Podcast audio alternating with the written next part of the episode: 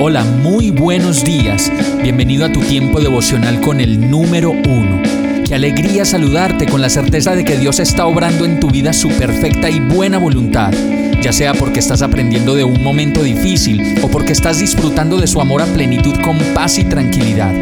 Llegó la hora de tomar tu Biblia, pues de seguro Dios te va a hablar, te va a reconfortar y lo mejor de todo, te va a dar las respuestas que estabas buscando. ¿Qué esperas? Vamos, súbete de una vez en este pequeño pero eterno vuelo devocional con destino al cielo. Y el mensaje de hoy se llama Soy muy importante. Proverbios 30, 12, 13 dice, hay quienes se creen muy puros, pero no se han purificado de su impureza. Hay quienes se creen muy importantes y a todos miran con desdén.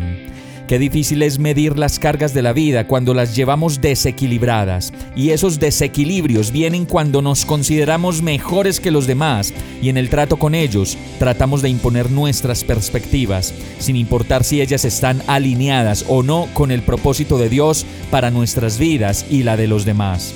Ahora bien, ¿cómo puedo medir si lo que hago está alineado con la perspectiva de Dios?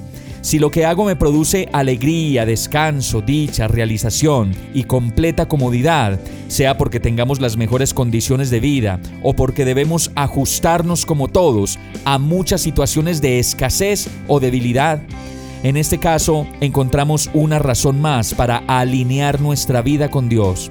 La primera de ellas es no considerarnos más puros que los demás, pues cada día nos purificamos de todo aquello que nos aparta de Dios y en segundo lugar, dejar de considerarnos tan importantes y más aún de mirar a los demás con desdén o menosprecio.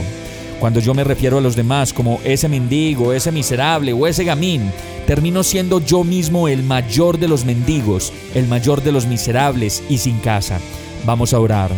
Enséñame, Señor, que yo no tenga un concepto más alto de mí mismo que el que debo tener Enséñame la pureza y purifícame de mi impureza.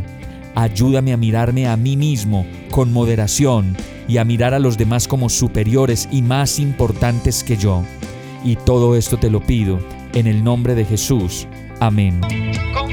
Hemos llegado al final de este tiempo con el número uno. No te detengas, sigue meditando durante todo tu día en Dios, descansa en Él, suelta los remos y déjate llevar por el viento suave y apacible de su Santo Espíritu. Solo compártelo con quien lo necesite y ames. Hoy, de la mano de Dios, todo será un gran día. Para más información visita nuestra página www.iglesiabierta.com o llámanos al 313-334-0116. Oramos y rogamos para que cada día te enamores más de Dios y para que no pares de pasar todo tu tiempo con el número uno